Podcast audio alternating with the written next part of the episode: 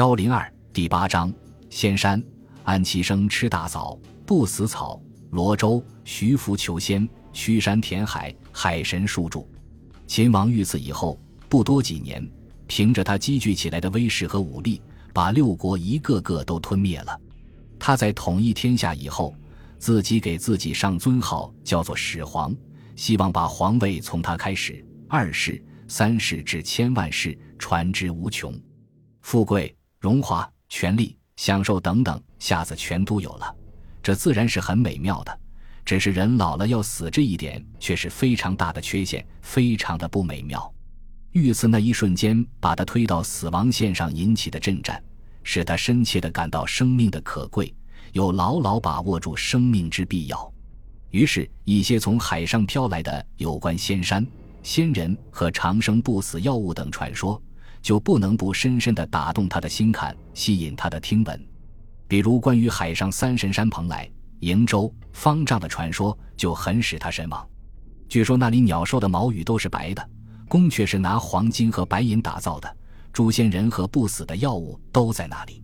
战国时代，齐国的威王宣王和燕国的昭王，都曾经派遣人去寻找过这几座仙山，可是都没有寻找到，因为据说远远望去。仙山好像天边的浮云一样，等船到跟前，几座山看起来反而像是在海水的下面。再往前去一点，一阵飓风吹来，就把船给吹开了。所以始终没有人真正到过仙山，只是传说曾经有到过仙山的人，把他的耳闻目见辗转传述出来给世间的人知道罢了。打朔迷离的传闻，更增加了秦始皇的玄想。恰好有人向他陈述一个名叫安其生的仙人，说他吃的枣子大的像瓜，知道通往蓬莱仙山的道路。这个人遨游海上的时候，曾经亲眼见到过他。听到这话，秦始皇就迫不及待地想见这个吃大枣子的仙人。确实，安其生所吃的这种大枣子是非常驰名的，唐代的大诗人李白就曾经写诗赞颂过他。并且据说，由于他还留下了一个名叫竹枣的古代地名，说是曾经有一个人在黄河的南岸得到了一枚安其生的大枣子，大约因为枣子太生硬了，便把它放到锅里去煮，煮了整整三天才把枣子煮熟。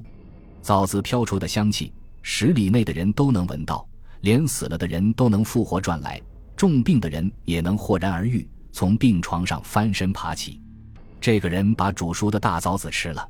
马上就白日升天，成了仙人，所以后来那个地方便叫做竹藻，在如今山东省菏泽县的西南。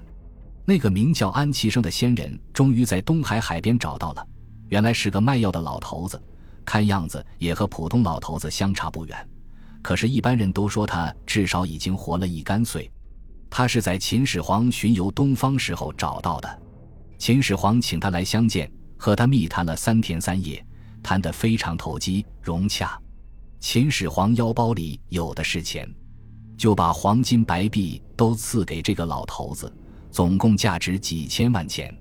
老头子却也古怪，并不爱这些金银财宝，把秦始皇所赐的东西全都封存在富香亭，留下一封信和一双红玉拖鞋来做答谢，竟飘飘洒洒，不知道往哪里去了。信上只是说了这么一句话。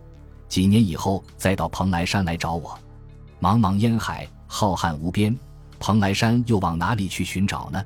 秦始皇正在愁闷无计的时候，正好发生了另外一件新鲜的事故，吸引了他的注意。原来，在他共设列用的大院当中，拘系了许多无辜的罪人。这些罪人不到审讯定罪，经受不住种种折磨，大都冤枉死去了，护体没人埋葬。便听其横七竖八地躺在路旁，说也奇怪，这时却飞来一种像乌鸦的鸟，衔了一种草，覆盖在死人的脸上。不多时间，死人竟慢慢悠悠地复活转来。像这样死而复活的人不算少数。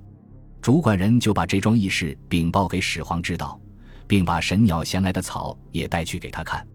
始皇观看这草，叶子像孤叶，苗有三四尺长。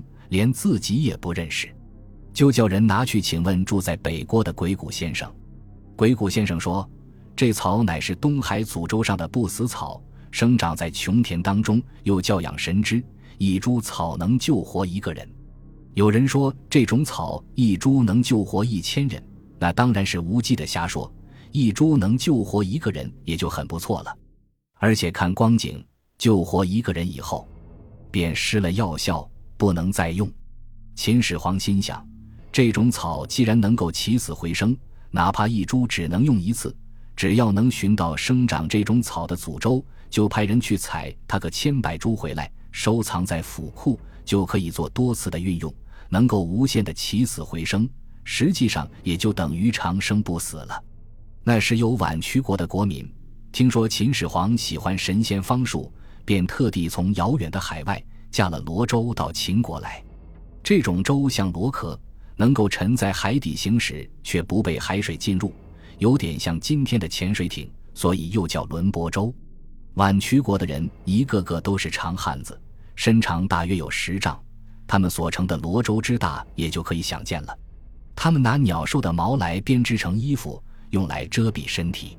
见了秦始皇，便向他描述天地最初开辟时的光景，好像是亲眼见过一般。看来这些人寿命都是很长的。他们顺便向秦始皇说起东海扶桑岛上生产的扶桑树，那是他们来秦国时亲眼见到的。扶桑树长有几千丈，大有两竿围。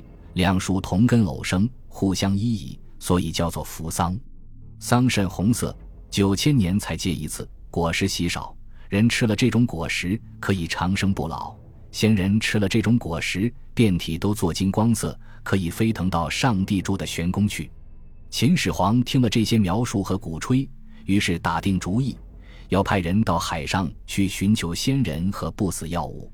派谁去最合适呢？当时聚集在秦始皇周围的方士也不乏其人，像卢生、献门、韩仲、徐福等都是。想来想去，觉得还是派徐福去较为可靠。因为不久以前秦始皇南巡，到襄地去观览衡山，走到半路忽然缺水，人困马乏，口渴的要命。当时谁也没有法子来解除这短暂的干渴。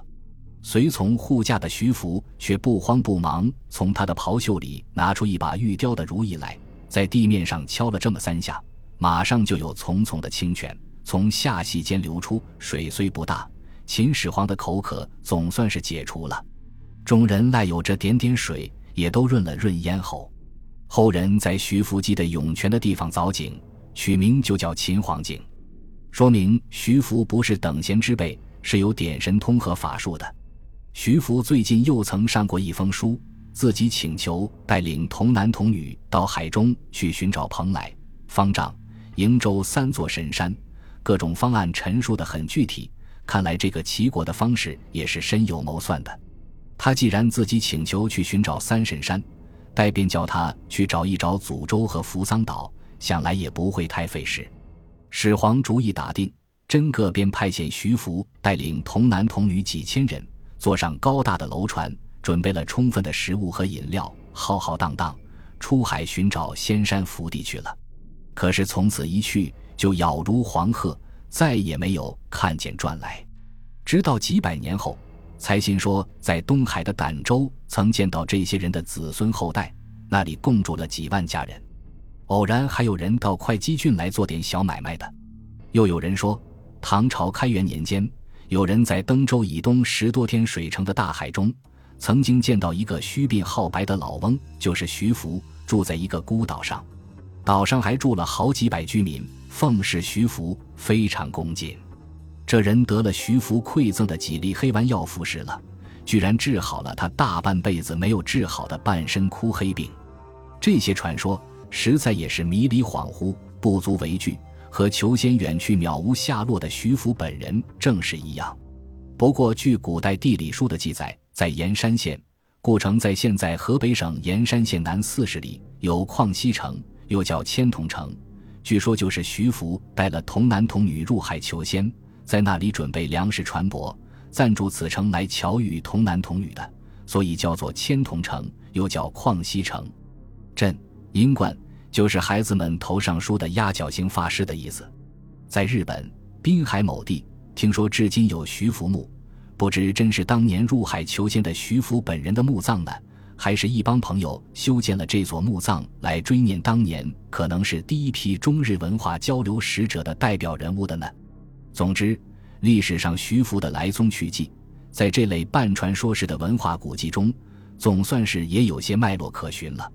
其实秦始皇用不着远道去求仙，仙人就在他的眼面前，只是他有眼无珠，不认识罢了。贵州，故址在现在河北省怀来县，有个王次仲，就是混迹在世间的一个仙人。他小时候就表现出一些不同寻常的举动。他到一个私塾去上学，家住的比别人远，却常常先到学校。他的老师感到奇怪，以为他待在附近什么地方，没有回家。叫人去探看一下，他又实实在在回到了家里。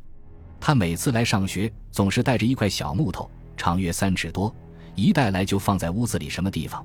同学们想去找这块木头，却找遍屋子都找不见。放学时又见他带着这块木头回去了。这样的怪异行为，每年都要表现出两三件，人们多不理解。他长到十八九岁时，开始研究书法和文字。把先前仓颉造字时创造的篆体书改变成隶书，这就比篆体书简单易写多了，正适合秦始皇那个时代官务繁荣、要求文字简便的需要。秦始皇知道这事，就派遣使臣去征召他。三次征召，三次他都不应征，大约只是普通的征召，并不是特别礼聘。先人王次仲忍受不了这种无礼的待遇。哪知这么一来，却惹得秦始皇火了，叫人拿剑车把他囚起来，送到京都去。剑车登城，走到半路，王次仲忽然变化作一只大鸟，从车里钻出来，张开翅膀，扑腾腾地向高空飞去。使臣见这景象，惊得呆了，赶紧望空摇拜，祝告道：“回去交不了差，恐怕还会杀头，恳求神人怜悯。”大鸟似乎懂得人的意思。在天空徘徊了顷刻，便从自己的翅膀上啄下两片羽毛来，一大一小，飘飘荡荡坠落下来，分别落在附近的两座山峰顶上。使臣拾到了这两片羽毛，总算回去回复了秦始皇，叫了差事。后来那两座山，一座便叫大翻山，和大翻山连路的另外一座便叫小翻山，在现在河北省延庆县的西北，古时候属于归州。总名又叫落翻山。秦始皇素来是喜欢神仙之道的，听说王赐中的这种变化，心里暗中也有些悔恨。由于自己的暴慢，竟把眼面前一个本来可以向他学到的仙人交臂失之了。本集播放完毕，感谢您的收听，喜欢请订阅加关注，主页有更多精彩内容。